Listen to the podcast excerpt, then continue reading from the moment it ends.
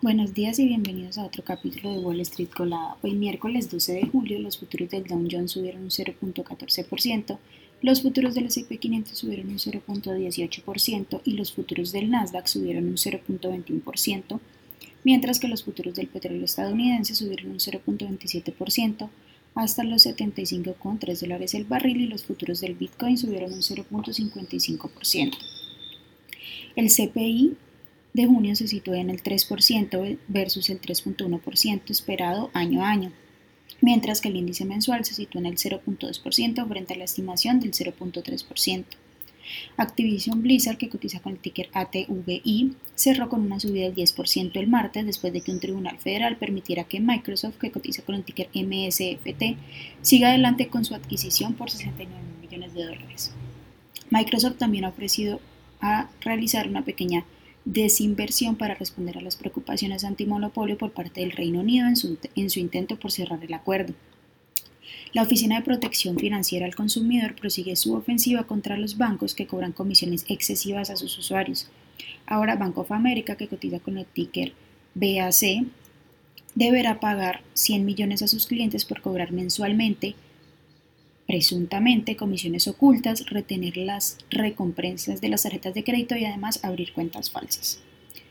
En otras noticias, los reguladores europeos impusieron una multa de 476 millones a Illumina, que cotiza con el ticker ILMN, por no haber obtenido una aprobación antes de cerrar su acuerdo de comprar Grail en 2021. Bradcom, que cotiza con el ticker AVGO, obtuvo la aprobación antimonopolio de la Unión Europea para su propuesta de adquisición de la compañía de computación en la nube VMware por 61 mil millones de dólares. Las acciones de Roku subieron un 2% en el pre-market, estas acciones cotizan con el ticker ROKU. El martes la empresa anunció una alianza con Shopify para permitir las compras directamente desde Roku TV. Por otra parte, las acciones de Netflix que cotizan con el ticker NFLX subieron un 0.4% después de que UBS aumentara su precio fijo hasta los 525 dólares por acción, lo que, implica, un alza de casi el 20%. La compañía presentará sus earnings el 19 de julio. Las acciones que tenemos hoy con proyección bullish son Healthcare Triangle, que cotiza con el ticker HCTI, ha subido más de un 137%, Out Alliance, que cotiza con el ticker AULT, que ha subido más de un 85%, y también Cardinal Therapeutics, que cotiza con el ticker CVKD y ha subido más de un 85%. Por otra parte, las acciones que tenemos con proyección bearish,